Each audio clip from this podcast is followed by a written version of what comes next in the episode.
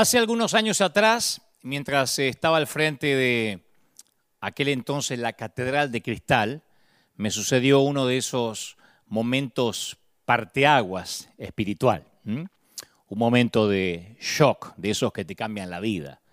Uno de esos eventos al que algunos denominan una epifanía.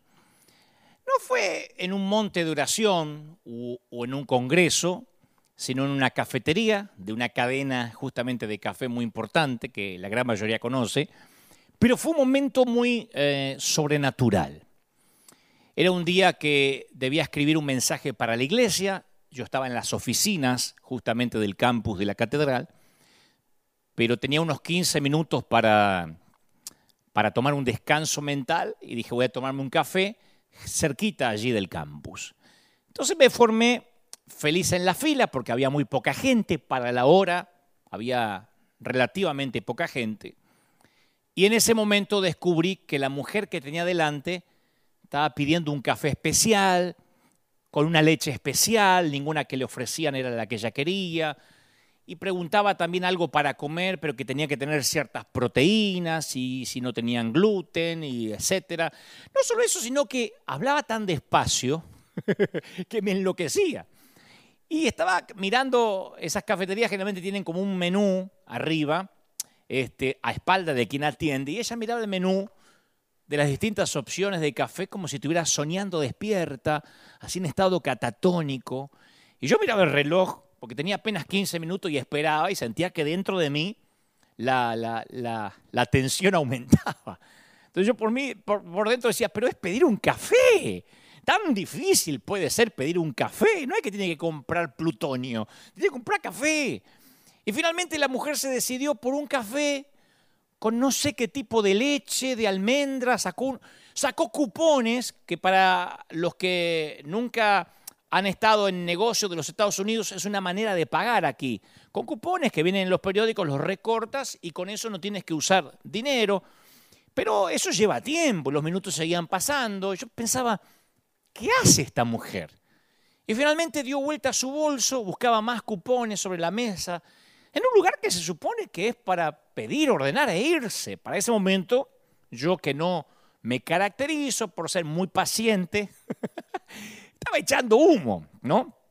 Y la cajera o quien estaba vendiendo ahí también estaba molesta, lo mismo que la gente que ya se había formado fila detrás mío. Suspiraban, resoplaban este, enojado ante la falta de previsión de esta mujer que nos hacía perder tiempo a todos. Y por dentro yo pensaba, pero señora, este es un lugar para ordenar un café y salir, no es para venir a ver qué tomo. Tal vez la mujer no tenía ningún apuro, pero los demás sí estábamos apurados. En mi caso yo tenía que regresar al campus a seguir escribiendo mi mensaje. Contaba, me había, me había autoimpuesto 15 minutos de descanso, ya llevaba ahí nomás 20 minutos esperando que la señora buscara los cupones, después que se decidiera qué iba a tomar. Y yo tenía, imagínate, que regresar a inspirar, quién sabe a cuántos miles el domingo, dependiendo del mensaje que iba a ser ese día miércoles, recuerdo. Y en ese momento la señora me miró un poco incómoda y en tono de disculpa me dice, perdóneme, señor, hispana, ¿no? Me dice, mire, yo, yo, yo no soy así por lo general. Yo estuve toda la semana en el hospital de enfrente y en un ratito me voy a llevar a mi casa a mi hija de otra sesión de quimioterapia y, quería comprarle algún desayuno que pueda comer sin que lo vomite. Pero como no tengo cash, tengo que pagar con cupones y me está vomitando todo y quiero darle algo, tiene el estómago vacío. Y, trato de apurarme porque la dejé sola en el lobby del, del hospital acá enfrente. Así que lamento mucho hacerlo esperar. Después mira hacia, el resto de la fila dice, perdón, perdona a todos, perdona a todos. Y ahí me sentí una cucaracha. Porque esta mujer cargaba con un peso mucho más grande del que me hubiera tocado jamás. Sola, sin dinero y con la hijita con cáncer. Y para juzgarla no me hizo falta más que tener que esperar un poquito más para ordenar mi capuchino. Nada más que eso. En un ratito yo la había juzgado, la había crucificado, la había sentenciado. Yo me sentí que pasaba por alto al hombre tirado en el camino mientras corría al campus a, escribir la prédica acerca del buen samaritano. Así que me acuerdo que le di mi tarjeta a la chica de la caja y le dije, yo invito lo que ella consuma, que no, no, no, no busque más cupones. Y la mujer me miró agradecida, con una sonrisa, y capaz que si alguien presenció el cuadro, la escena, se habrá visto como un buen gesto, ¿no? Que yo usaba mi tarjeta para, para comprarle el desayuno a una mujer desconocida. Pero en verdad fue un acto de culpa, ni siquiera de solidaridad. Fue un acto de sentirme un piojo. Yo sentí tanta vergüenza, primero por haberla juzgado mal. Y mientras terminaba de pagar mi capuchino, fui lentamente hacia mi auto y ya no me importó la hora ni el tiempo. Y tras el volante reflexioné en la persona egoísta e ingrata en la que me estaba convirtiendo. Y ese día, en medio de lo que yo creía que preparaba un sermón para los demás, Dios tenía planificado darme un sermón a mí. ¿Mm? Yo estaba muy, muy metido en el mensaje que iba a predicar el domingo y paré 15 minutos para tomarme un descanso y en ese descanso Dios me estaba esperando para hablarme a mí. No profesionalmente como yo preparaba el mensaje, sino devocionalmente. Dios me llevó a la cafetería para que viera que la gente no eran ni números, ni vistas en internet, ni miembros de una iglesia, ni gente que ofrenda, ni líderes, son personas. Y a partir de ahí, cuando uno ve conductores que tocan bocina, vendedores que se molestan, gente que tarda en ordenar un simple café, nunca podemos conocer la realidad que está viviendo esa otra persona. Pero esa gente es la que nosotros a veces juzgamos rápidos, juzgamos rápido, sentenciamos y a lo mejor está viviendo una pesadilla. Y yo me acuerdo de ese día, que ya hace varios años, ese día aprendí que la persona que a veces más me molesta podría ser la que más me necesita. Y también aprendí, con, de mala manera, con dolor ese día en la cafetería, que ser un mensajero significa amar a la persona que tengo delante en la fila, aunque me exaspere, aunque me agarre ataque de caspa, como dice un amigo. Yo cada vez me convenzo más que a medida que pasan los años y me voy poniendo más grande, que no es necesariamente más viejo, más grande, Quiero hablar menos de Dios para caminar más con Dios. Lo que pasa es que en algún momento la palabra se hizo carne y luego, debido a la religión, volvió a ser palabra, nada más. Y eso que me pasó en la cafetería no fue un hecho aislado. A veces me pasa como a ti, que me harto de los mensajes. Ahora, yo quiero que no me malentiendas, porque si se saca esto de contexto, seguramente se va a malentender. Mi trabajo, mi función, eh, mi llamado es hablar de Dios. Es el don que Dios me dio. A veces lo puedo hacer de manera más frontal, de manera un poco más solapada, de otros sitios, pero mi, trabajo es hablar del Señor. Es mi vocación, es mi llamamiento, ¿no? Y me encanta el llamado que Dios me dio y me gusta mucho enseñar la palabra, eh, una palabra que transforma tantas vidas. Pero tengo que confesarte que a veces me canso de oír tanto como mensajes ajenos como de oír mis propias palabras.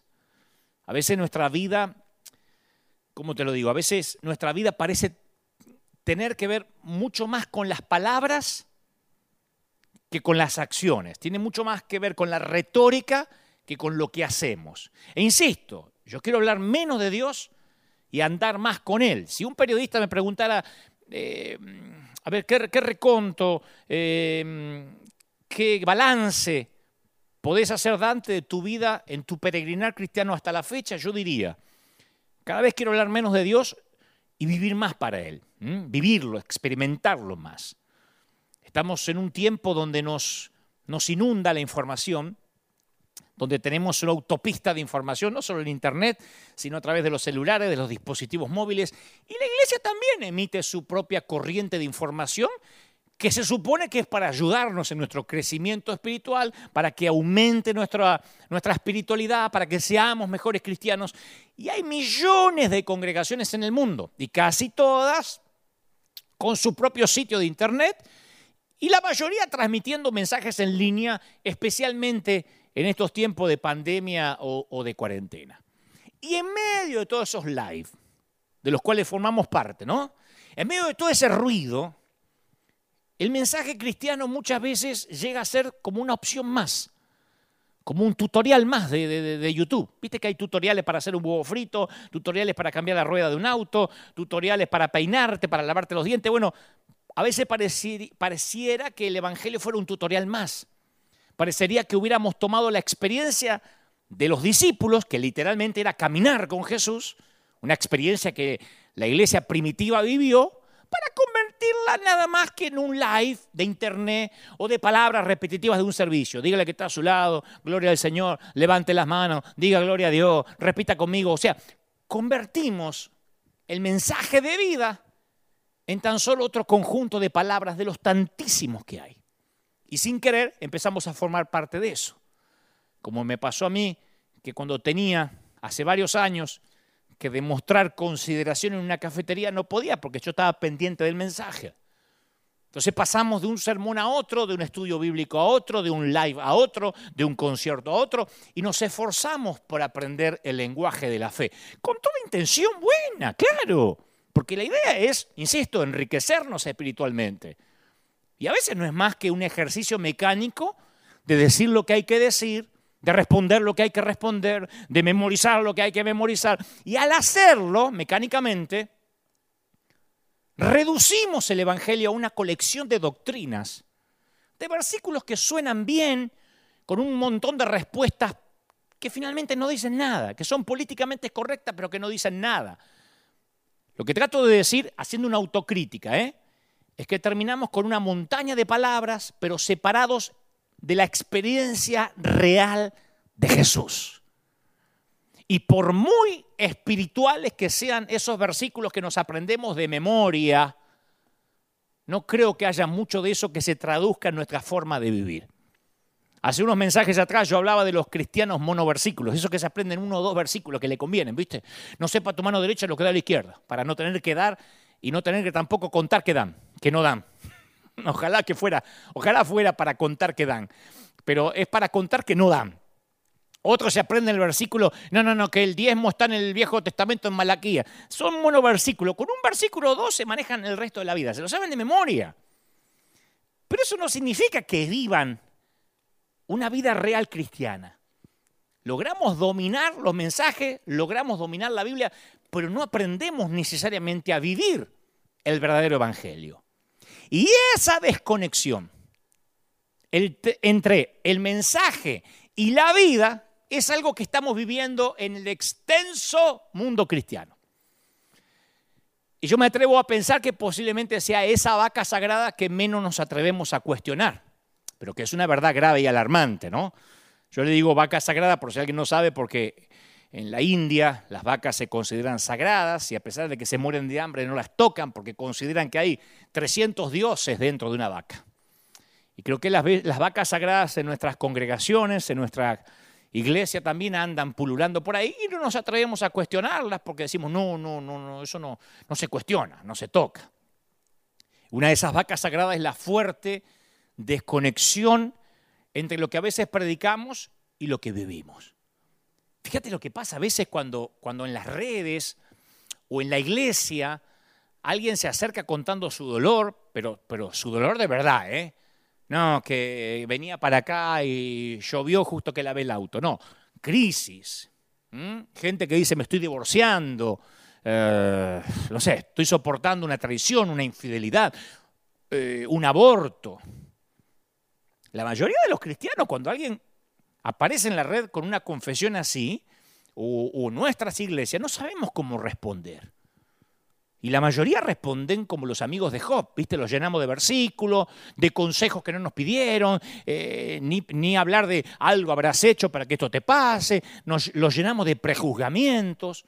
Y mi pregunta es, la misma que me vengo haciendo desde que esta pandemia comenzó, porque digo, la pandemia a lo mejor es un shock para reevaluar nuestra vida y nuestro peregrinar cristiano y nuestro ministerio. ¿No tendríamos, me pregunto, que tener el valor suficiente como para sentarnos junto al alma que llora sin decir necesariamente palabra alguna? ¿Te pasa eso? Eso de que le das a la persona el mensaje, el consejo, el versículo de memoria, pero no le das tu vida. ¿Te resulta más fácil ofrecer palabras en lugar de acciones? Ofrecer, ofrecer consejos en lugar de involucrarte. Y aquí una pregunta que yo no me dejo de hacer, ¿no será que nos ocultamos detrás de un mensaje que suena bien y que habla sobre las necesidades en lugar de ensuciarnos las manos al hacer lo que hace falta para ayudar? Y esto también pasa a gran escala, ¿eh? Porque a veces nuestra, no sé, nuestra respuesta a los problemas y a las eh, cuestiones globales es nada más que otro conjunto de palabrerío.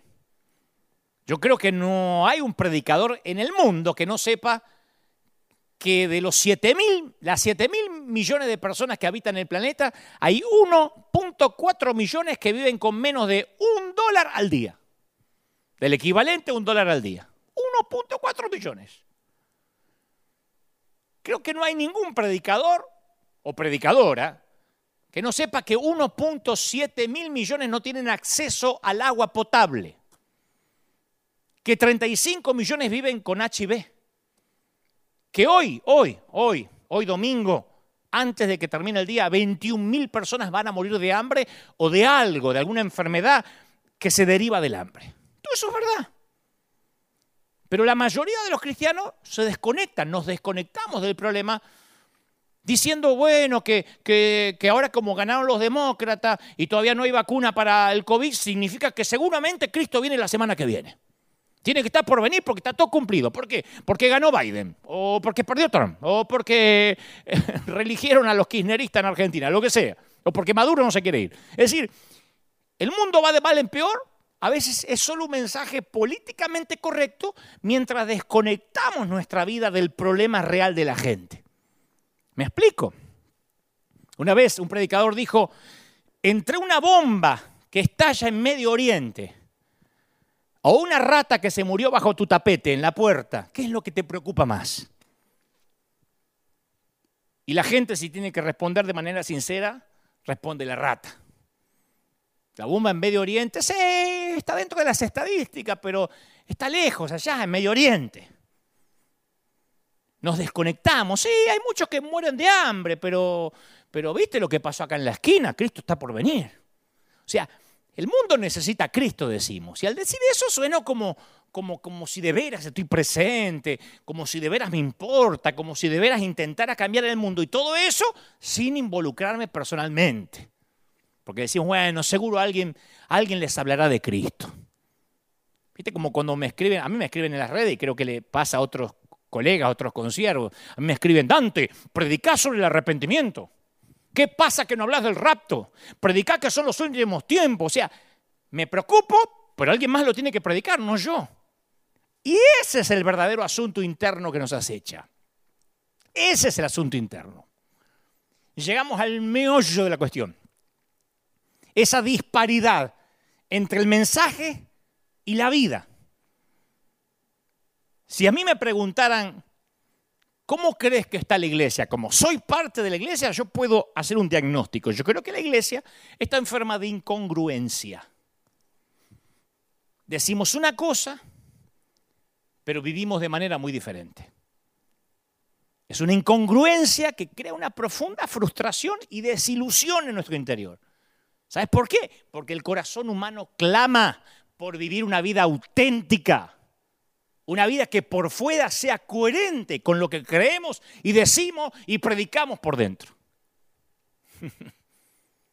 Yo no sé qué pasa a lo largo del camino, a lo largo de la vida, pero en algún momento empezamos a vivir vidas desconectadas de los mensajes que predicamos. No estoy hablando de predicadores, estoy hablando de cristianos en general, ¿eh? esa desconexión entre el mensaje, lo que creemos, lo que defendemos a través de las redes, lo que gritamos en las plazas y la vida real que nos carcome por dentro. Yo quiero que sepas que lo que voy a decir lo pensé con mucho cuidado, porque yo amo a la iglesia y los que me conocen hace treinta y tantos años dan fe de esto. Y yo he dedicado mi vida a servir al cuerpo de Cristo. Y digo esto con humildad porque, como digo siempre, sé que también soy culpable de precisamente alguna de las cosas que voy a describir. No es que yo estoy salí de la iglesia y tiro piedras desde afuera. La verdad es que muchos de los cristianos que estamos en la iglesia muchas veces proclamamos palabras sin traducirlas en acciones. Entonces un cristiano tipo se pasa el día hablando de la Biblia, enseñando, eh, debatiendo doctrinas, pero en realidad vive para que el mundo lo vea. Yo conozco gente que, no sé, se jacta de predicar una sanísima doctrina y que las mujeres de un lado y los hombres del otro y que la mujer no se depile y que la falda por acá, pero que tiene un resentimiento hasta con su propio padre que no le permite ni amar. Y así un montón. O, enemistados con sus propios hijos. Entonces el mundo está harto, como seguramente estás hartos vos, de oír sermones y frases cristianas correctas, la gente, como vos, como yo, como los inconversos, quiere ver un sermón en vivo y en directo, una vida que hable. Como me dijo hace poco un amigo ateo, que tengo mis dudas que sea ateo, pero así se auto eh, denomina él. Me dice, che, flaco, cuánto odio que hay en tu comunidad, ¿eh? Le digo, ¿en qué comunidad? En la evangélica, me dice. Estoy viendo las redes, pero se matan, ¿eh? Pero no solo la tuya, la de todos. Si no pensás igual que ellos, te insultan, te denigran y te mandan, ahí dijo una palabrota, ¿no? Que vendría a ser el homónimo cuando nosotros mandamos al infierno a alguien. Dice, es terrible cómo se odian. Ni en el fútbol, ni en la política. Y este es un ateo clamando por la manifestación de los hijos de Dios que viven, que tengan que vivir lo que predican. Entonces la gente cambia de canal para no oírnos más, porque lo que anhelan es ver en práctica aquello que predicamos. Si no somos pelones, pelados, vendiendo un elixir para el, crecimiento del cabello, obesos vendiendo píldoras para adelgazar. Por eso los inconversos a veces no consumen nuestros canales religiosos, apenas si lo digieren algunos creyentes. Y no es que los estudios bíblicos, los sermones, los servicios de la iglesia no tengan valor, los servicios de adoración no tengan valor. Claro que sí. Pero quiero que interpretes el punto, que muchas veces nuestras palabras son como una postura, la proyección de que somos mejores o más espirituales del que tenemos al lado o adelante de la fila en la cafetería. Por eso me puse ejemplo yo para empezar, ¿no? Creo que esa es una de las grandes razones por las que tanta gente tiene una idea equivocada acerca de la iglesia. Mucha gente piensa que la iglesia es el lugar que se juntan personas perfectas e impolutas con otras personas perfectas e impolutas para cantar acerca de lo perfectas e impolutas que son sus vidas. Y no es así. La iglesia es, o se supone que debería ser, el lugar donde se reúnen los pecadores en su quebranto para reconocer que no son lo que quieren hacer creer que son. La iglesia es el lugar en donde la gente admite que cayó, que falló, que está más rota que el resto. La iglesia es el hospital, no el museo. La iglesia es el lugar seguro donde podemos compartir nuestros defectos, nuestros fracasos, nuestras debilidades, nuestras adicciones, nuestras necesidades, nuestro dolor.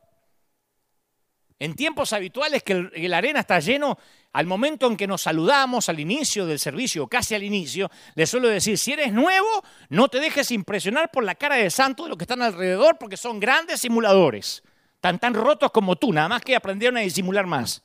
La iglesia es un lugar para gente rota. Debería ser el lugar donde, eh, no sé, podemos ser lo que somos. Y no el lugar donde somos perfectos e inmaculados. Y cuando adoptamos poses y posturas con mensajes desconectados de la realidad de nuestras vidas, ¿sabe lo que se crea entonces? La religión. Por eso es que los de afuera consideran que religión es mala palabra. Es que reconocen la enorme brecha entre lo que los cristianos hablan y lo que en realidad viven. En lo que en realidad hablamos y lo que vivimos. Y esta desconexión entonces lleva pegada una etiqueta, que es peor que religión, hipocresía. Y el motivo por el que tantos dicen que la gente que va a la iglesia es hipócrita es porque lo que decimos no tiene que ver con lo que hacemos. De hecho, es esta falta de autenticidad lo que hace que tanta gente joven, muchos de nuestros jóvenes, piensen de la iglesia con desconfianza y la evite. Yo estoy de lunes a viernes, desde hace un tiempo, en un canal de radio, en una estación de radio que es rock, rock and roll, en Argentina. Heavy. Y ninguno de los muchachos, como uno podría considerar tan lleno de demonios, esos que están tatuados, hacen pacto con Satanás, son gente buena. Pero no quieren saber nada con la iglesia, no por Jesús, respetan a Jesús, sino por nosotros los seguidores, porque consideran que la mayoría de nosotros no vivimos lo que decimos. Y cuando los de afuera ven a cristianos que no actúan como Jesús, enseguida llegan a la conclusión que el grupo merece la etiqueta de hipócritas, que el cristianismo ya no existe en su manera más pura y por eso la rechazan. Y yo hablo de gente pensante, ¿eh? porque es muy fácil decir, y sí, la rechazan porque esos endemoniados no tienen comunión con las tinieblas. Ese es el recurso torpe. Estoy hablando de gente intelectual, gente que va a estudiar, universitarios e indoctos que dice, no, esa no es la iglesia que yo consigo. Y hasta opinan que la iglesia perdió el rumbo y que no es lo que Cristo tenía en mente. Creo que la iglesia que Dios tenía en mente no tiene que ver con la religión. La función de la iglesia que Cristo tenía en mente es restaurar vidas que se han roto. Ojalá habláramos menos y camináramos más con Dios. El cristianismo no es un sermón, es una relación personal con el Salvador una relación en acción cada día de nuestras vidas. Ahora estamos llamados a imitar la vida de Jesús, no a repetir versículos como loros usando lenguaje religioso. Jesús le dijo directamente a los fariseos en Juan 5:39, ustedes estudian con diligencia las escrituras, escucha, escucha esto con oídos nuevos, ustedes estudian con diligencia la Biblia. Parece que detrás de eso viene una felicitación. Dice, porque piensan que acá van a encontrar la vida eterna. Fíjate si esto no es más contemporáneo que nunca. Y sí, dice el Señor, son ellas las que dan testimonio a mi favor. Hasta ahí es una felicitación, ¿sí o no? Pero después hay un sin embargo. Dice, sin embargo, ustedes no quieren venir a mí para tener esta vida. O sea que los fariseos hundían las narices en las escrituras, las reglas, las normas sagradas, las palabras de la religión y mientras tanto ignoraban completamente al verbo Jesús, al autor que tenían delante de sus ojos. Los fariseos hablaban sobre la vida de la fe, pero la reducían a la mera religión, a la fe confinada entre dos tapas, en dos portadas, a las palabras. Y eso, eso es legalismo en su máxima expresión.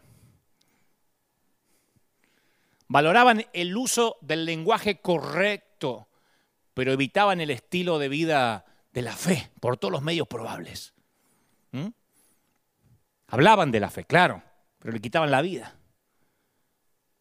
Mi pregunta, ¿no es esa la vaca sagrada con la que lidiamos actualmente? Sé honesto, porque si llegaste hasta acá, para que seamos honestos, ¿no? Decime si a veces no pensás que la vida está llena de mensajes, de sermones y vacía de vida al mismo tiempo. Cuando pueda volver a leer el Sermón del Monte con ojos nuevos, que acá predicamos sobre el Sermón del Monte hace un tiempo, y notá cuántas veces aparece la palabra hipócritas en el Sermón de Jesús. Y Jesús le está hablando directamente a esas personas cuyas palabras no se traducen en acciones. Y cuando Jesús usa varias veces la frase, ustedes han oído, en el Sermón del Monte usa mucho, ustedes han oído, ¿se acuerdan? Ustedes han oído ojo por ojo, más yo digo, ustedes han oído, ¿se acuerdan? Está haciendo referencia a los mensajes y sermones comunes que se predicaban en esa época. Esta gente vivía oyendo sermones. Eran igual a nosotros, no tenían internet, pero vivían oyendo sermones. Si no, el Señor no hubiese dicho, ustedes habéis oído. Hubiese dicho, che, oigan por primera vez un mensaje. Él decía, ustedes escucharon que fue dicho, ustedes saben que fue dicho. Partía de que ellos sabían. ¿Sabes cuál es el problema de tu vida y la mía? la disparidad que hay entre los mensajes que predicamos, lo que sabemos, y la forma que a veces realmente vivimos. ¿Y qué nos dice Jesús? Como le dijo a los fariseos, que hablemos mucho menos y lo sigamos mucho más. Nos está llamando a que levantemos la cabeza del ruido de las palabras, de los sermones, y lo miremos a Él. Yo pienso que más que nunca Él nos está desafiando a vivir vidas que tengan consistencia con lo que somos y con lo que Dios nos llama a ser. La gente va a dudar capaz de lo que digas, pero siempre van a creer en lo que hagas. Tu vida es un mensaje. Mi vida es un mensaje.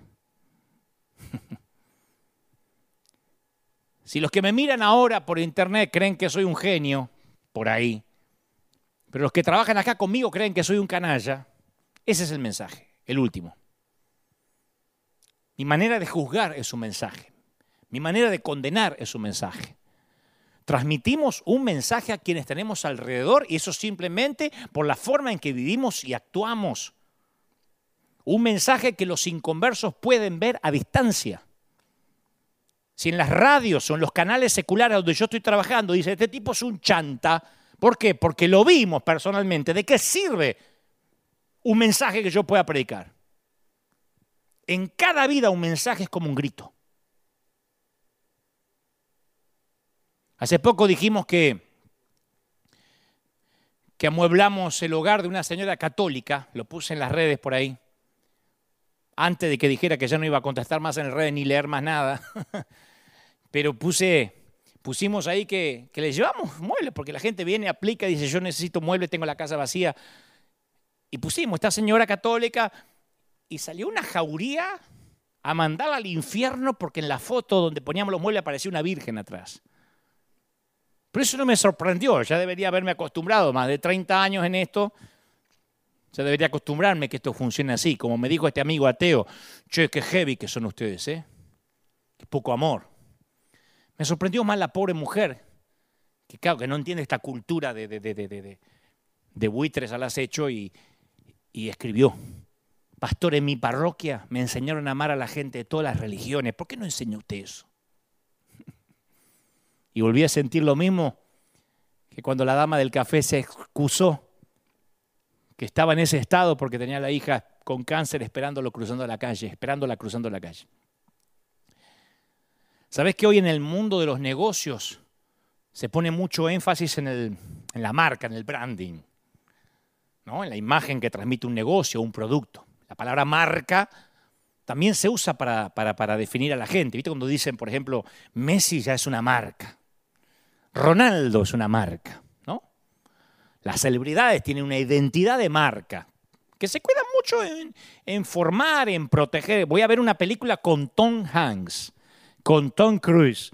La vas a ver porque es una marca, es un, casi un sinónimo de que la película medianamente tiene que estar buena. Y en cierto sentido todos, aunque no seamos celebridades o jugadores de fútbol, tenemos una marca. Tu marca es la imagen que intentas mostrar en público. Todos tenemos cierta marca, como nos acicalamos para que nos vean.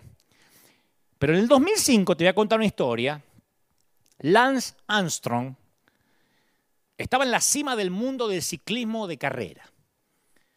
Para los que no saben mucho de este deporte, Armstrong había ganado el Tour de Francia siete veces consecutivas. El tipo se cuidaba, cultivaba como marca una imagen de superatleta que proyectaba siempre, que mostraba una gran disciplina. Más de media docena de compañías, de, empresas, habían tomado su marca. Le ponían dinero, incluyendo a Nike, Radio Shack, la fábrica de bicicletas Trek.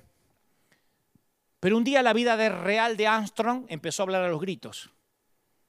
Y lo que surgió fueron supuestas situaciones de doping, de dopaje, ¿no? Y durante un tiempo Armstrong logró manejar las acusaciones, proteger su marca, decir que no, que eran eh, cosas infundadas, pero de a poco la verdad de su vida fue penetrando el escudo de la imagen pública, esa imagen de marca tan cuidadosamente construida, y se supo que había hecho trampa, que el dopaje era verdad, que les había mentido a todos, y en el 2012 le quitaron a Armstrong sus títulos de ciclismo, todos los títulos, y sus auspiciantes lo abandonaron.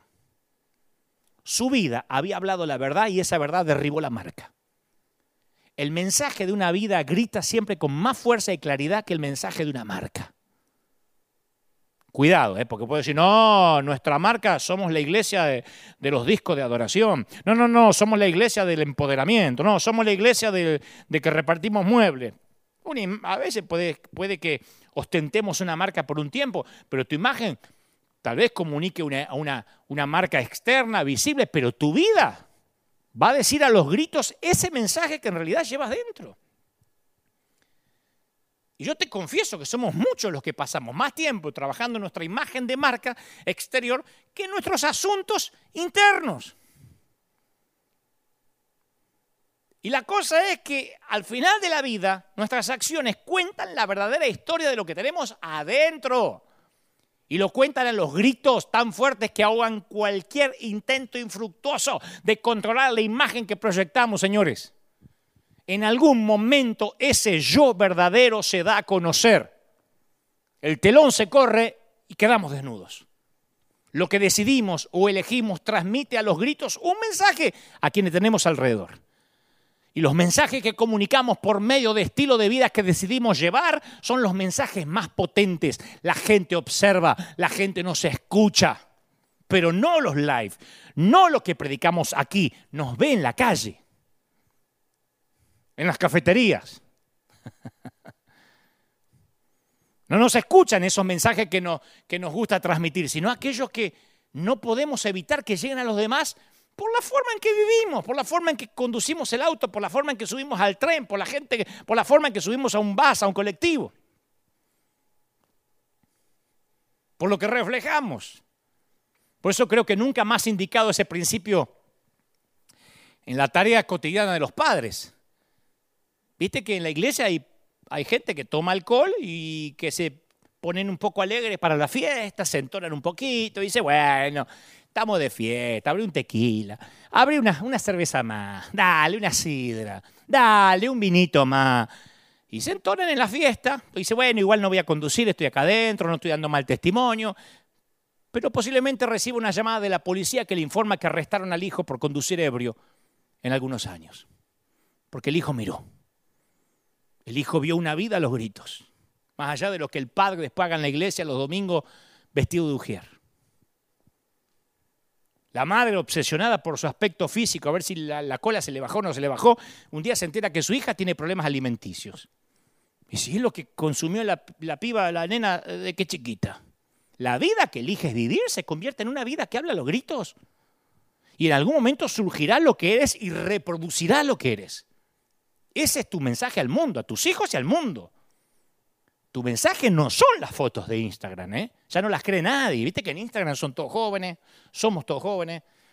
En Instagram todos nos sacamos fotos de arriba así, todo. ¿eh? Todas las mujeres tienen un trasero así, todas las mujeres. Todas en Instagram son todos lindos.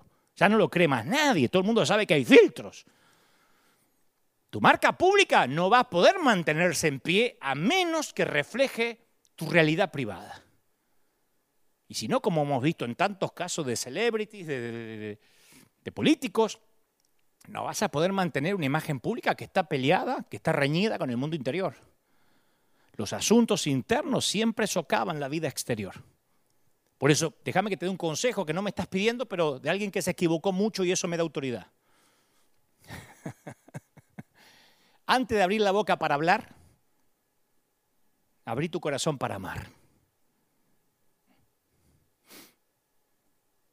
Antes de decir, ay, ¿por qué el puma canta si no, ama a sus hijas, si no perdona a sus hijas? Antes de hablar estupideces, abrir el corazón para amar.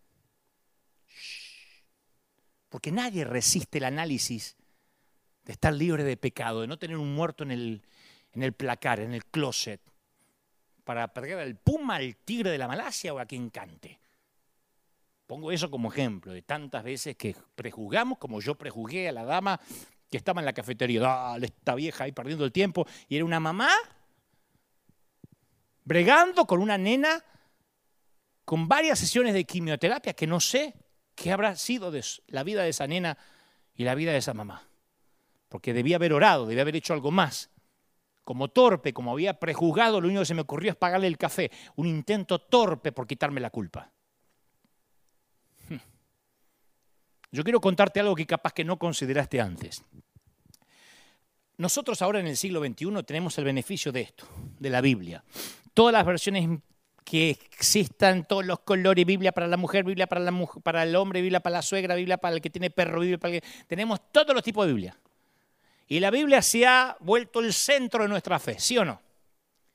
Sin embargo, los cristianos de la primera iglesia no tenían la colección de escrituras inspiradas que tenemos nosotros. La Biblia tal como la conocemos no, estaba escrita. Uno se piensa que los discípulos andaban con la Biblia bajo el brazo. Mucho menos compilada como un conjunto de libros y epístolas como las conocemos hoy. ¿Estamos? Y la historia nos dice que la mayoría de los libros del Nuevo Testamento se escribieron décadas después de que Jesús muriera y ascendiera al cielo resucitado. Las cartas de Pablo no circulaban, no eran virales, no había internet. Se conocieron después, a fines del siglo I. Y antes de eso, la iglesia de Éfeso, claro, recibió la carta que Pablo le escribía y que hoy conocemos como Efesios. Pero los efesios no conocían lo que Pablo le escribió a los colosenses, ni a los filipenses, ni los filipenses conocían lo que Pablo le escribió a Colosas o a Roma. La iglesia conformó y aprobó en la Biblia los libros canónicos 400 años unos 400 años después de Cristo. Así que, pregunta, ¿qué hacían los primeros cristianos antes de que tuvieran la Biblia? No tenían live tampoco, ¿eh? ¿Qué hacían al no tener los libros de la Biblia, al no tener el Nuevo Testamento siquiera? ¿Sabe qué tenían? La vida de Jesús. Y hay un dato interesante que muchas veces se pasa por alto. Está en el libro de los Hechos y habla de los discípulos después de que Cristo ascendiera al cielo. ¿Te acordás que de 12 que eran originalmente quedaban 11? Porque Judas traicionó a Jesús y se ahorcó. Y los 11 creían que tenían que reemplazar a Judas.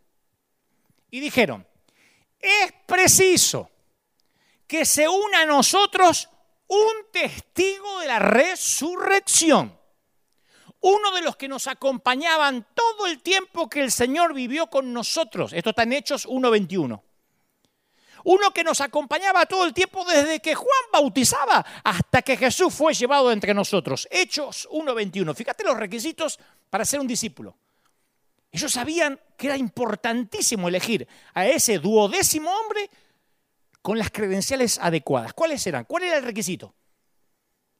Que hubiera que hubiese sido alguien que originalmente conoció personalmente a Jesús, que hubiera caminado con él, desde el bautismo de Juan hasta la ascensión.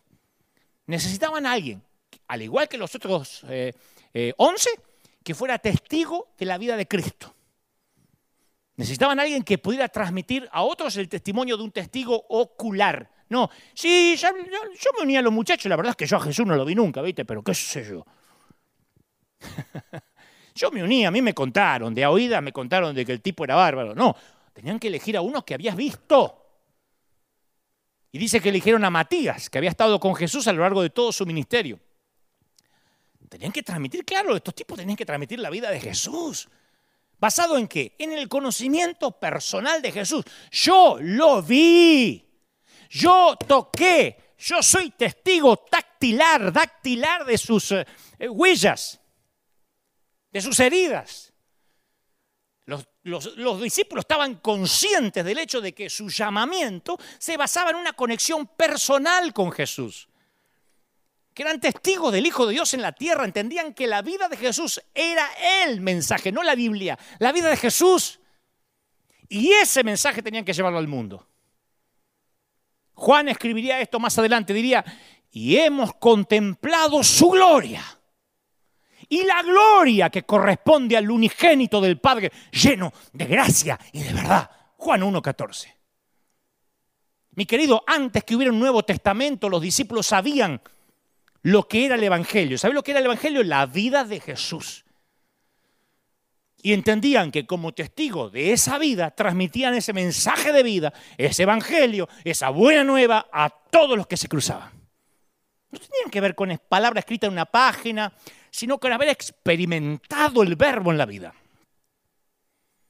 Así que cuando Jesús dijo antes de su regreso al cielo, vayan por todo el mundo y anuncien las buenas nuevas a toda criatura, no estaba hablando de predicar los sermones del Pentateuco, lo que dijo Moisés, organizar estudios bíblicos en las casas, hacer células. No se había escrito la Biblia todavía. No se habían compilado los libros. Él hablaba de que den testimonio de lo que habían visto. Como le dijo, le dijo al, al ex endemoniado Galadeno, ve y cuenta lo que pasó. Como le dijo a la samaritana, andá y contale a los tuyos. Punto. Ni le hicieron un estudio bíblico, ni un encuentro, ni un super, ultra, micra, macro, super encuentro. Anda a contar. ¿Qué pasó? Y yo era ciego y ahora veo. Anda a eso, macho, ya está. ¿Qué querés? Eso es el testimonio. Conta mi vida, mi muerte, mi resurrección. Entonces el cristianismo tiene que ver con el mensaje hecho carne en toda vida de Jesucristo. Pedro le dijo, a este Jesús Dios lo resucitó y de ello todos nosotros somos testigos. Hechos 2.32. Y hace dos mil años los discípulos fueron hasta los rincones del mundo conocido y les contaron a todos de Jesús. Hablaban de lo que habías visto, de los milagros, de la gente que resucitó entre los muertos y contábale, contame la historia de Lázaro y cómo fue. Y contame la historia del hombre de la mano seca. Y contame esa vez que escupió en tierra y sanó el ciego. Les contaban lo que, que lo habían visto morir, que lo vieron caminando después. y hoy Hoy estamos llamados a ir hasta los rincones del mundo para hacer eso mismo. No cambió. El Evangelio no cambió. Claro, vos me decís, pero yo no estaba cuando Jesús caminaba en la tierra. Bueno, pero tenemos el testimonio de su mensaje de vida a través de sus discípulos y a quienes le contaron ellos, y a quienes le contaron ellos, y a quienes le contaron ellos, hasta llegar a nosotros. ¿Y qué es la iglesia? Es transmitir el testimonio a lo largo de las generaciones. Somos los únicos, porque los que siguen al Buda, el Buda se murió, los que siguen a Mahoma, Mahoma se murió. Nosotros somos los únicos que ostentamos una tumba vacía. O Cristo resucitó y somos testigos, o esto es un mal chiste.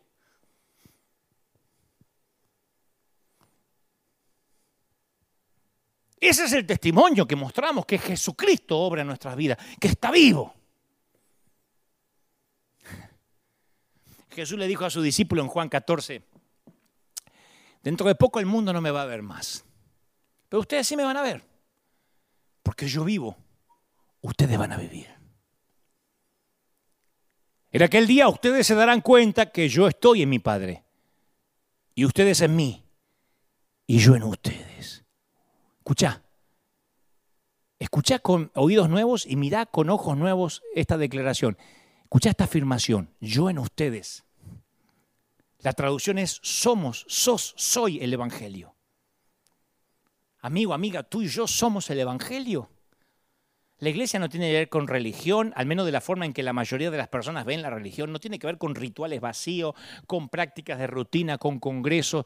Ahora, en plena pandemia, el Señor hizo así, se cerraron la mayoría de los templos. ¿Y qué quedó? La iglesia como debería ser.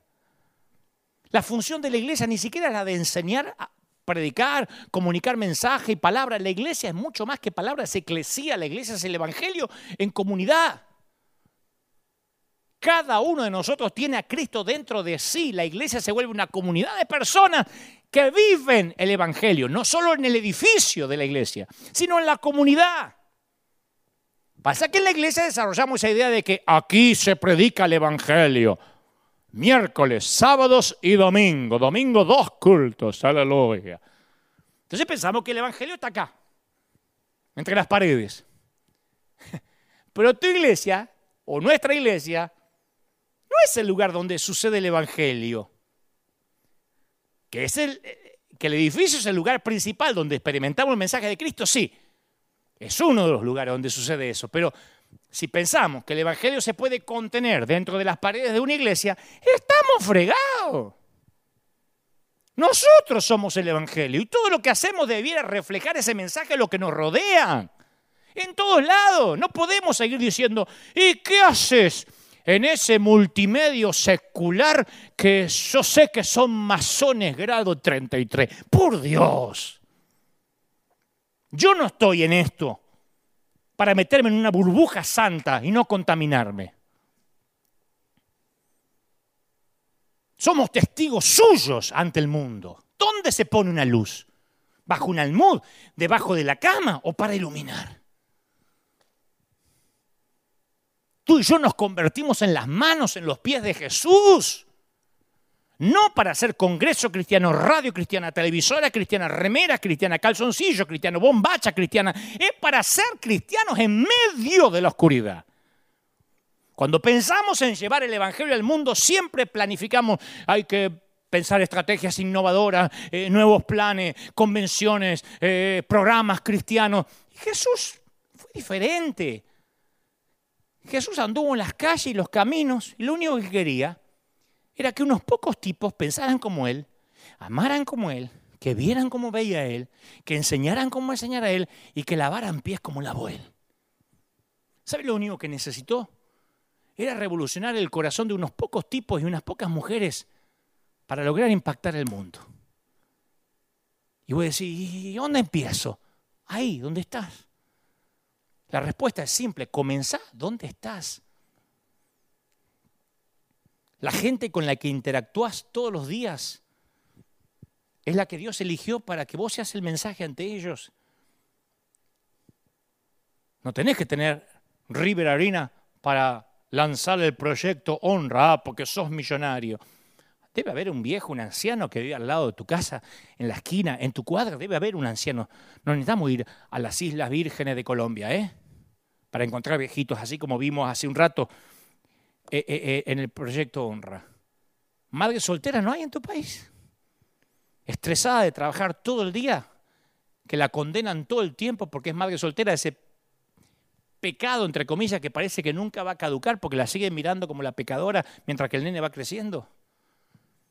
No hay un chiquito que come solo, que almuerza solo, que no tiene que almorzar. ¿Y cuál es la tarea? Amarlos. A mí me han dicho siempre, pero sirve dar muebles si no se arrepienten. A mí me mandó el Señor a amarlos. Y si además le puedo predicar, enhorabuena. Pero ser el Evangelio siempre va a exigir de nosotros que salgamos de nuestro mundito y entremos en el mundo de la persona y ahí te vas a ensuciar a lo mejor las manos. Salir de la zona de comodidad y entrar en las dificultades del otro, en los problemas del otro. Hay una paráfrasis de un versículo de Juan en la versión inglesa conocida como el mensaje, que dice, el verbo se hizo carne. Juan 1.14, el verbo se hizo de carne y hueso y se mudó con nosotros. Si vos querés ser el Evangelio ante los demás, vas a tener que mudarte al mundo de cierta gente. Y esto no me saquen de contexto, estás diciendo que hay que ser mundano. Eh, si no, si no, si no entendés, anda a mirar que te haga repetir frasecita. Estoy hablando a gente que está entendiendo con el corazón de Cristo. Los momentos en que tus hijos sienten que más amás, que más los amás, es cuando te metes en su mundo, ¿sí o no? Cuando te metes en la casa de las muñecas o te arrodillas para ver el mundo como lo ven ellos. Cuando estás transpirado de jugar a la pelota, empapado, sucio de, barrio, de barro, ahí conectas con tus hijos. Y Jesús se mudó a nuestro mundo, no esperó a que estuviésemos presentable, prolijo. Estamos llamados a entrar en el mundo del otro, a mudarnos a su lugar, no importa qué tan desastroso sea. Eso es ser el Evangelio ante los demás. No pretender que se laven los pies, que se laven las manos, que se higienicen, que le tomemos la temperatura y después entren a nuestro mundo. Nosotros tenemos que ir ahí.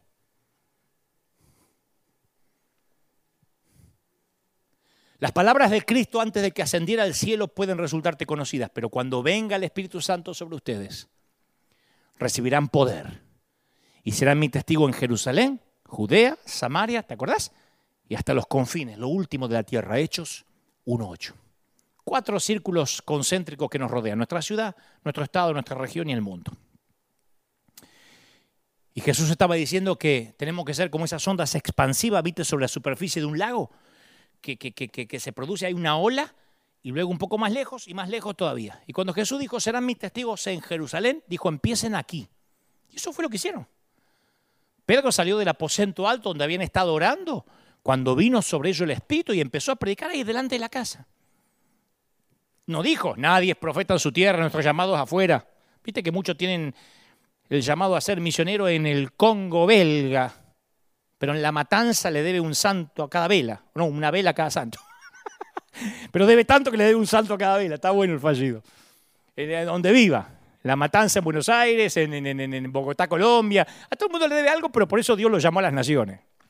Ah, tiene sentido que empecemos en el lugar donde estamos, en casa, en nuestra comunidad, en nuestra ciudad. No podemos pasar por alto a nuestros abuelos del barrio y querer involucrarnos en el proyecto Honra, que honra a los viejitos de Uganda. Porque Dios no te está pidiendo que salves al mundo. ¿A quién Dios te está llamando a que llegues? ¿Qué nombre te susurra? Porque no se trata de a cuántas personas llegues. Se trata de que llegues a alguien, de amar al que tienes delante en la fila de la cafetería. ¿De qué me sirve a mí? Preparar un mensaje para miles e ignorar a la mujer que tengo delante en la cafetería. Ser el mensaje que lo transforma todo. No tiene que ver con evangelistas, misioneros, porque ahora son todos José llamado, María llamada. Ay, no, tengo un llamado, mi llamado, fue mi llamado, mi llamado. Y mientras que estás haciendo, no sé, pues tengo un llamado, o sea, Dios te llama, no te mueve nunca frente de la zarza, te quedas la vida ahí, pero tenés el llamado. Acampás en la enramada. Te quedaste en el monte de la transfiguración a vivir. Y tiene que ver con que nuestra vida sea auténtica, real, que refleje de manera única el mensaje de Jesús con esas personas que nos cruzamos todos los días. Hay alguien en tu mundo que tiene dentro una necesidad en la que encajas perfectamente, créeme. Dios te está llamando a que seas el Evangelio para esa persona. Es más fácil decir, che, ponelo a Dante, ponelo a, Cash, ponelo a Maldonado, ponelo, ¿por qué no escuchás a Austin que está bueno? Que, pero tiene que explicar más sobre el rapto, por eso no me gusta mucho. ¿Y vos qué haces? ¿Yo qué hago? Porque a veces cuando miramos los problemas del mundo, la tarea se nos parece enorme, abrumadora. Decimos, no, pero es que yo no puedo ayudar a todo. A mí, yo sé que algunos están diciendo, ah, pero vos tenés los medios. Ahora, ¿Lo que yo hago es porque tengo los medios o tengo los medios por todo lo que hice? Pues yo estoy harto que me digan, ah, no, porque eso es famoso. En todo caso, si fuera, yo soy famoso porque sí, porque cuando, yo, cuando mi mamá me parió, le dijo, señora, acaba de parir un hijo famoso. O empecé a creerle a Dios. Y a lo mejor por eso puedo llegar a más gente. Entonces la gente dice, no, no, vos tenés más medios, yo necesito solucionar mis problemas. ¿Y qué te pensás que yo no tengo? Aparte Dios no nos pide que resolvamos los problemas de todo el mundo, nos pide, ni tampoco nos pide que, hayamos solucionado nuestros problemas antes de empezar, porque si esperamos tener los medios como para corregir todo lo malo que hay en la sociedad, ser Bill Gates para empezar a ayudar y terminar con todos nuestros problemas, nos vamos a pasar la vida esperando, la vida son problemas, en el mundo tendréis aflicción. Palabra de Jesús. Entonces yo no puedo esperar tener mi vida resuelta o decir, eh, yo soy solo una persona, porque Dios está a mi lado, no soy solo una persona, Dios y yo somos mayoría, ¿o no? Y además, eh, pero yo qué puedo hacer, hablarle a uno, dos, ¿y quién puede medir el valor de una vida? Un tal, siempre cuento, Darcy Antuni de Souza, predicador de Brasil, le predicó una vieja, bueno, no era tan vieja, pero parecía una vieja de la enfermedad que tenía, 37 kilos, muriéndose de cáncer. Lo hubiese ignorado, una vieja más, una señora más que está muriendo de cáncer, porque no la ignoró, porque le predicó su hijo, hoy te está hablando. ¿Cómo se mide una vida? Mi mamá nunca llegó a millones, yo sí. Entonces, mientras haya una sola vida que jamás conoció el amor de Cristo, mientras haya un niño sin agua potable, una mamá afectada por el SIDA, una familia sin lugar donde vivir, un anciano sin techo y con hambre, como veíamos recién, un adolescente que no tiene esperanza y que considera el suicidio porque tiene una depresión blanca que no sabe ni por qué la tiene, una persona que jamás oyó el Evangelio, voy a hacer lo que haga falta con lo que tenga, con mi única y sola vida, para ayudar a una persona más para que conozca a Cristo. Esa es mi vida. Me niego a vivir en una burbuja egoísta, religiosa, en mi mundito propio, tratando de agradar a los religiosos de siempre, cerrando los ojos a los que sufren y no tienen esperanza.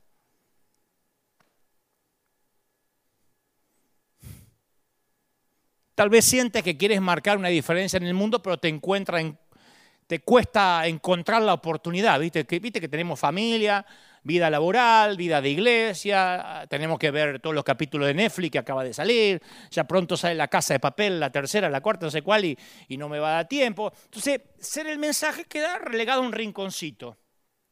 Entonces, cada tantos meses salimos un sábado, viste, a la plaza a evangelizar, para calmar la conciencia.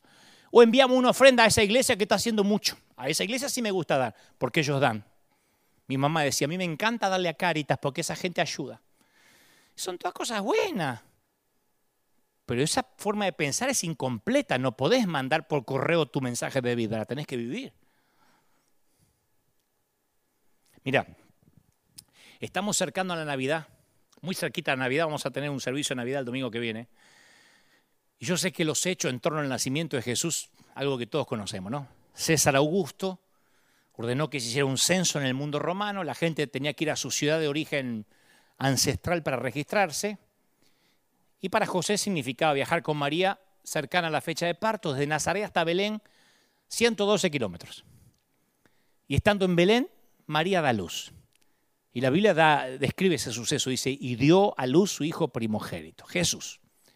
Dios hecho carne, como, como cuna un pesebre, un lugar donde comían los animales. Y dice versículo 7 de San Mateo, porque no había lugares, no había, no había lugar para ellos en la posada. En griego significa casa de huéspedes, alojamiento. En nuestro idioma equivalente a posada es, no sé, la habitación de huésped de una casa, una piecita, la piecita al fondo. Y hay un dato que no podemos pasar por alto, ¿eh? Ni una sola persona en toda la ciudad de Belén le cedió una mísera habitación a una chica embarazada con su marido. Estaba el Salvador ahí a paso de cada uno y no lo vieron. Ahora, si hubiésemos estado nosotros en Belén y hubiésemos visto pasar junto a nosotros en la calle una campesina embarazada, ¿le habríamos ofrecido la piecita del fondo o nuestra cama? ¿Le habrías dado tu habitación a una desconocida que a lo mejor se dice que encima está embarazada de soltera? Nos gusta decir, ay, yo habría notado a José, a María y los tres reyes y la estrella que viene arriba. No, no es así. Sacale el romanticismo. Porque si ubicás la historia en nuestros días, vas a ver lo que vieron los de Belén. Pensás que estás apurado así por ir a tu casa y ves a una mujer que baja del autobús eh, o del tren en tu pueblo, en tu ciudad, con unas mochilas sucias, cansados, sin bañarse, huelen mal porque vienen recorriendo, son desconocidos, ¿los ayudarías? Le decís, hey, hey, ¿tienen donde dormir? Vengan, que no que andan buscando tele, venga, venga. Nena, ¿tenés donde bañarte? Hoy estás por explotar, ¿qué estás? ¿De nueve meses? Venite a casa, te hacemos un lugar donde comen cuatro, comen cinco, comen seis. ¿Lo harías? O tu respuesta sería una oración en voz baja diciendo, ay, gracias al Señor que no soy como ellos. Ay, gracias Señor que yo tengo una casa limpia y cómoda y calentita. ¿Habrías pasado por alto a Jesús? Yo no sé vos, pero yo sé cuál hubiese sido mi respuesta. Si me baso en cómo reaccioné ante la señora que tenía delante en la cafetería y en otros incidentes parecidos que no voy a contar, seguro que habría pasado de largo con José y María. No es algo que me guste admitir, o pensar que así soy, pero es una parte de mi carácter que todavía tengo que esperar que Dios refine y mejore. La oportunidad que tenían los de Belén para ser bondadosos con Jesús no era mayor que las oportunidades que vos y yo tenemos delante de las narices cada día en nuestras vidas. La pregunta no es, ¿habrías pasado junto a Jesús en esos días? Sino, hoy, ¿pasaste de largo a Jesús? ¿Hoy? Mira la hora que es. Seguro ya capaz que fuiste al mercado, saliste, el viernes, el sábado, ¿pasaste de largo a Jesús?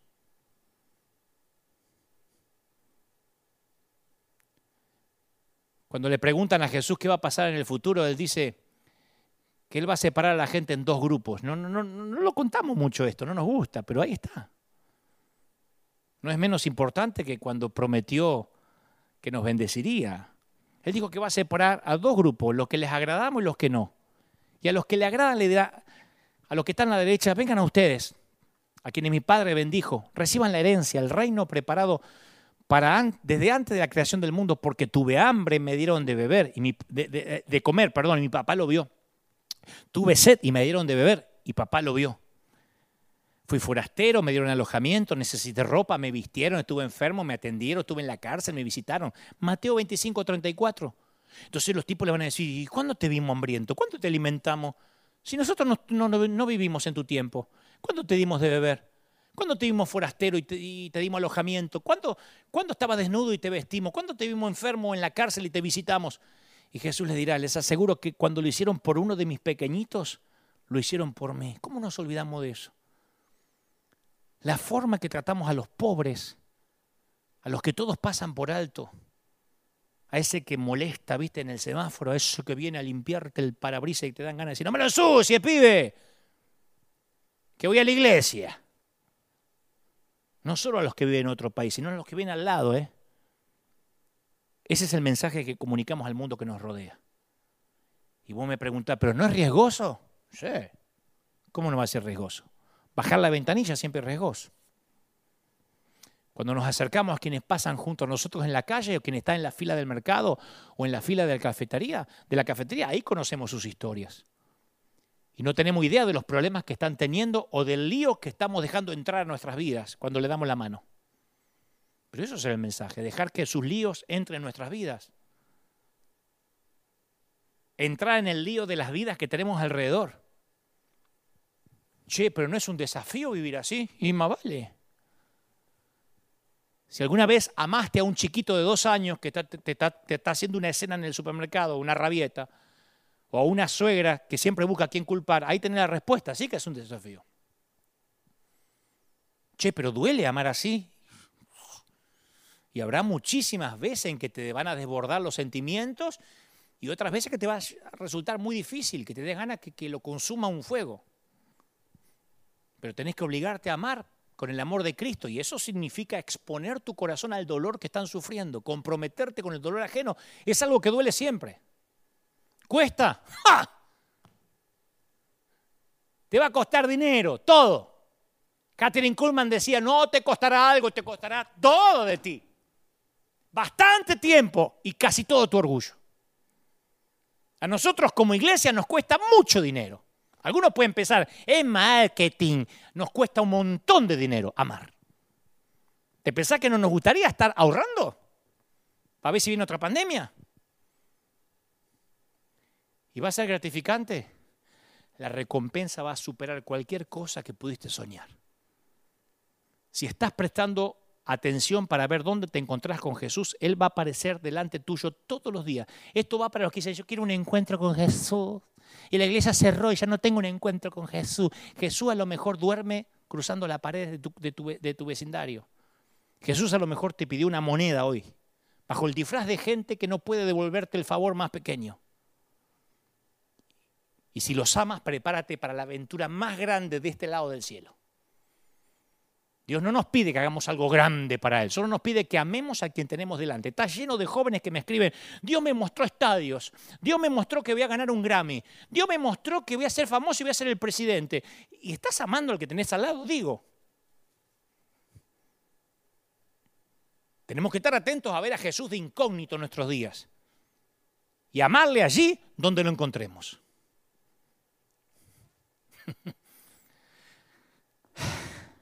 Voy a terminar con esto. La familia de River Church, y esto lo saben los que son de la familia, a todos los que somos parte de esta gran familia, esta gran nave insignia, a este escuadrón de búsqueda, a mí me gusta llamarle escuadrón de búsqueda, porque esto no es un escuadrón que llama, es un escuadrón que sale en búsqueda.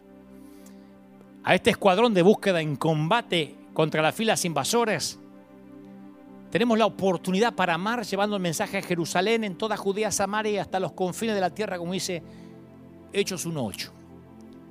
River, te cuento, ¿eh? Consideramos que Jerusalén es este lugar que estamos en California. Siempre aparecen los que tienen muchas ideas de lo que harían con el dinero ajeno. Y frente a una computadora, con el trasero sentado ahí, dice, ay, ahí en Estados Unidos no hay verdadera pobreza. Pero es aquí donde tenemos que ser primero el mensaje. No nos perdonaríamos ser de bendición al resto del mundo y que los vecinos y la comunidad de Anaheim nos odie. Aquí bendecimos a los maestros del condado, a los bomberos, a la policía, le damos de comer al que no tiene, vamos a los indocumentados. Aquí capaz que las casas no son de chapa, de cartón, de lata. Pero este es un país extremadamente capitalista. Acá no comes. Puedes tener un gran techo, pero no comes, te aseguro. No te prestan, acá no hay chambas, no hay changas, acá no se puede zafar, no se puede colgar de la luz, eh, viste, vivir una casa de lata con la, antena de DirecTV arriba. Acá no existe eso. Es otra pobreza, pero es pobreza al fin. Y acá Dios nos llamó a hacer el mensaje ante el mundo. Y esto comienza aquí en Anaheim. Y lo hacemos para el Señor nada más, ¿eh? Porque hemos sembrado iglesias satélites, hemos puesto iglesias completas aquí que ni siquiera nos dieron las gracias y después cuentan el testimonio que se hicieron solos. Pero lo hemos hecho. Hemos llegado a los pobres, a las madres solteras, a indocumentados que jamás van a venir a nuestra iglesia algunos. Pero lo hacemos porque vemos a Jesús en ellos. Y no nos importa si no nos llevamos el crédito. Eso para nosotros es donde Dios nos plantó. Después viene Judea, que para nosotros es el resto de Estados Unidos. Casi un promedio de 50 iglesias de otras denominaciones se abastecen por mes de nuestro River Lighthouse. Viste que tenemos un lugar que tiene muebles electrodomésticos, todo nuevo, eso que mostramos a veces en las redes. Bueno, 50 iglesias todos los meses de otras denominaciones de acá de Estados Unidos vienen a nuestro River Lighthouse y se llenan camiones enteros y se los llevan para bendecir a otros. Algunos preguntan si yo voy a estar cuando ellos van a buscar muebles porque no quieren ir cuando yo estoy porque no comparten mi doctrina. Comparten los muebles y los electrodomésticos, pero no la doctrina. Y aún así, no es nada personal. Dios no me dijo que yo era el dador, es la iglesia. Así que la orden es, esta es nuestra Judea. Amamos aunque algunos de ellos no nos amen. ¿Qué importa? Uno da de lo que tiene, de lo que le sobra. Yo puedo amar. El otro, si no puede amar, tendrá que tener, Dios tendrá que refinar todavía su carácter. Yo no, no, Dios no me dice que ame a gente perfecta. Después viene Samaria, que para nosotros es América Latina. Samaria estaba justo al lado de Judea, pero la cultura era distinta, parte de la judía y parte de la conglomeración de otras ideas religiosas. Era tan diferente que los judíos que viajaban entre Jerusalén y, y Galilea la rodeaban, evitando pasar por el lugar aunque el viaje se hiciera más largo. Y nosotros llevamos ya seis inyecciones financieras en cada país de nuestra América. Algunos se ponen la camiseta de River y dicen, gracias River, como recién. Y otros no. Muchos están agradecidos y otros dicen, ¿me tengo que hacer de su religión? Hace poco una abuelita que le hicimos la casa nueva dijo, pero ustedes me piden que sea de ustedes. Y le dijo el caballero, no, solo queremos un abrazo, solo los amamos. Me consta que algunos colegas, algunos queridos pastores tenían miedo que fundemos iglesias en los países, que le ofreciéramos paternidad a cambio del diezmo. Pero para nosotros es llevar la buena nueva hasta Samaria. No queremos nada. Lo que menos quiero yo es renegar con poner anexo. ¿eh? Apenas, apenas puedo con mi vida y una sola congregación como para meterme con más. Ni loco. No tengo la capacidad, ni las ganas, ni la edad. Pero también fuimos llamados a los confines de la tierra, así que enviamos ayuda a Europa, sostenemos misioneros y orfanatos en, la India, en Uganda, en Pakistán, que capaz que nunca van a llegar a River Arena, pero Dios nos llamó a llenar el cielo, no la arena. Y tú y yo vivimos en medio de lo que nos resulta cómodo. Y a veces no apreciamos las necesidades básicas porque tenemos muchas cosas con facilidad, la comida, el agua, el techo o no damos por sentada, sentado que nos podemos dar una ducha cuando queremos. Hay una cantidad de cosas que contribuyen a eso. Y que, si queremos un plasma más grande, a lo mejor lo podemos comprar, un restaurante al que queremos ir de tanto en tanto, un celular, una computadora. ¿Viste que nuestra versión del mundo occidental de la carencia, nuestra carencia es, el celular anda lento, no lo puedo cambiar hace tres años, hace tres años que no cambio el celular, o que la señal de internet es débil acá en esta casa. Para nosotros eso es carencia. Y es trágico si nos negamos a marcar una diferencia en el mundo solo porque estamos cómodos y no queremos molestarnos. Acordate que en la parábola del samaritano, el sacerdote y el levita pasaron de largo y dijeron no nos vamos a comprometer. Se desviaron, tal vez tenían, estaban ocupados, tal vez estaban yendo a la cafetería, como yo. Lo que resalta en el texto es que el samaritano se detuvo a ayudarlo, le costó tiempo, dinero, se detuvo, perdió tiempo, vendó las heridas, puso al hombre sobre el burro, lo llevó a una posada, le pagó la habitación para que el herido pueda descansar. Fíjate todo lo que hizo. No es que el buen samaritano le predicó, algo habrás hecho, aleluya. He aquí me dice el Señor, estás tirado ahí, gloria, aleluya. Mm. No, lo llevó, le pagó la posada. Capaz que ese día el samaritano no pudo tomarse su capuchino pero rescató un alma que agonizaba, ¿entendés? Entonces, para hacer el mensaje, tenés que hacerte un tiempo en la vida de manera consciente, intencional, y es difícil. Porque hacer el mensaje tiene su precio y te va a costar.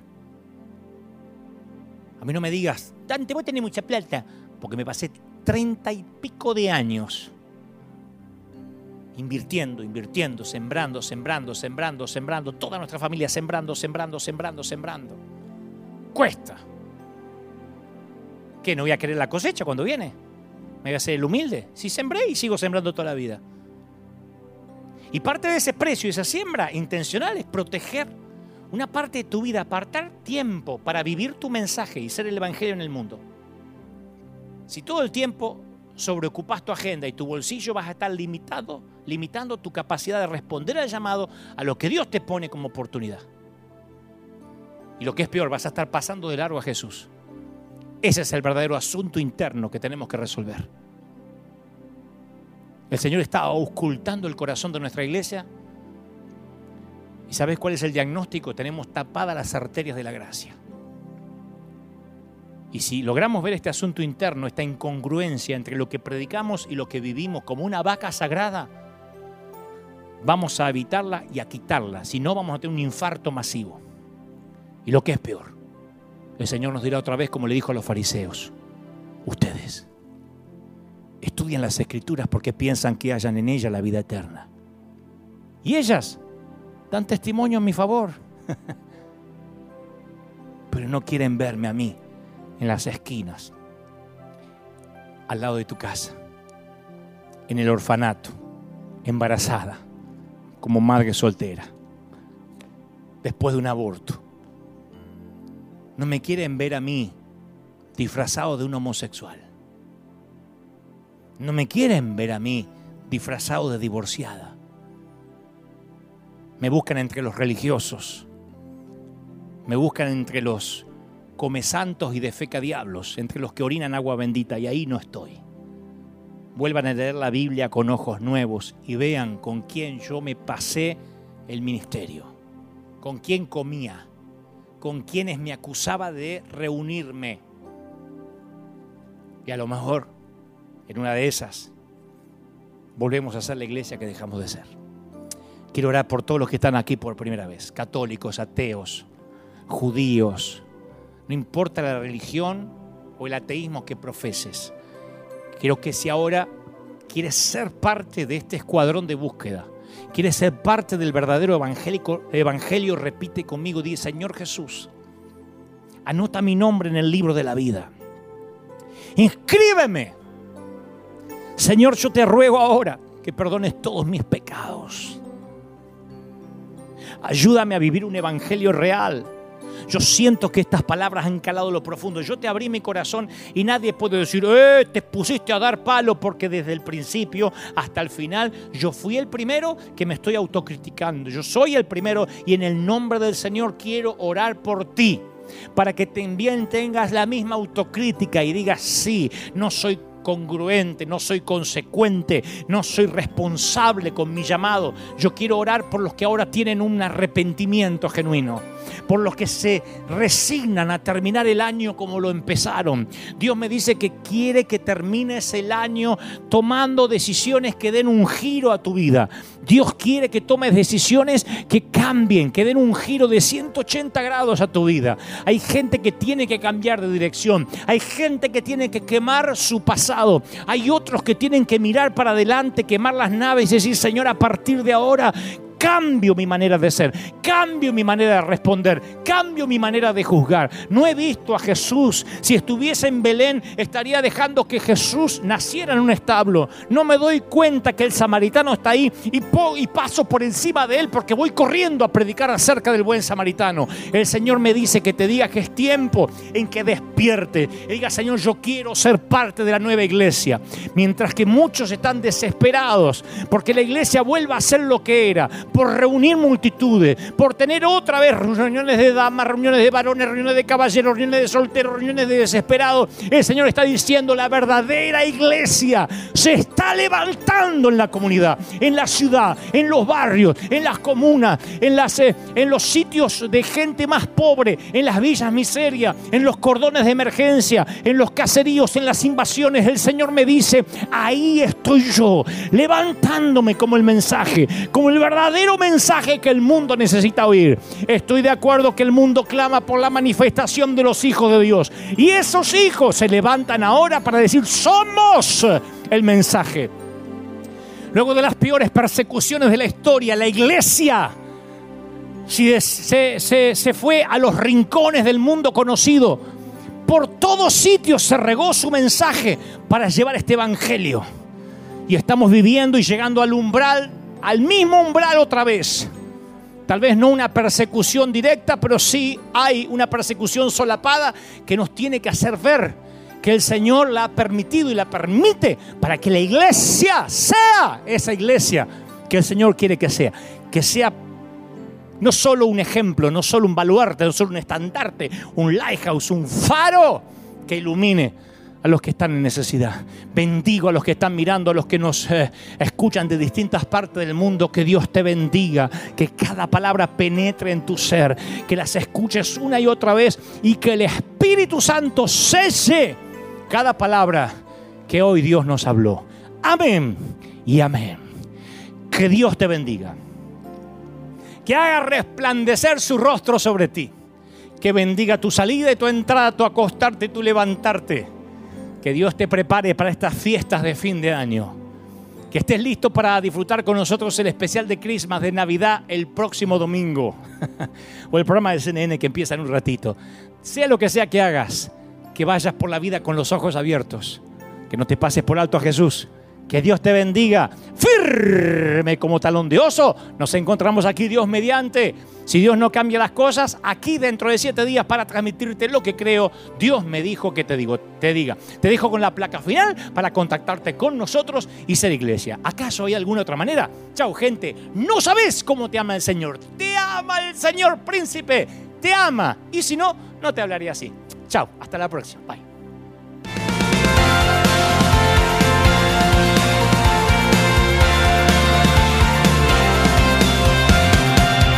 Apareciste una noche de soledad, abandonado y perdido te reconocí. Tu voz diciéndome no temas, yo estoy aquí. El Padre me envió por ti y me curaste las heridas, me sanaste mi Jesús. Todas mis cargas las dejaste allí en la cruz. Algo tan grande no lo puedo comprender. Tu dulce voz diciéndome una y otra vez. Oh, oh, oh, eres bienvenido, eres amado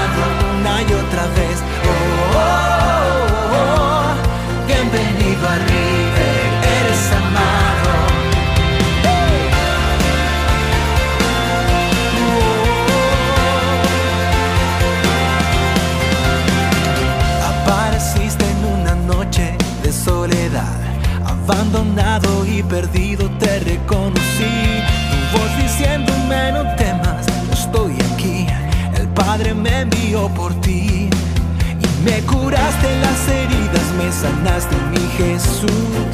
Todas mis cargas las dejaste allí en la cruz. Algo tan grande no lo puedo comprender. Oigo tu dulce voz diciéndome